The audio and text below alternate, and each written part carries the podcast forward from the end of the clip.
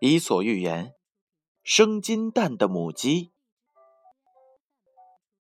一天清晨，农夫发现鸡窝里有一只金灿灿的蛋。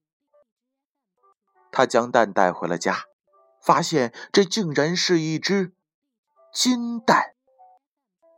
从那以后，农夫每天都能得到一只金蛋，他一下子变得富有了起来。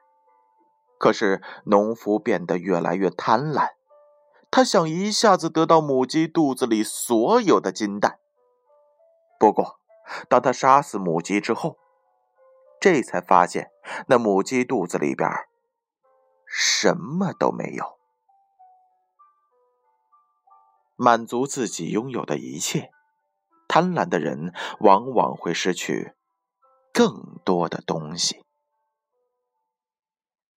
故事八点半，建勋叔叔与你每晚相伴。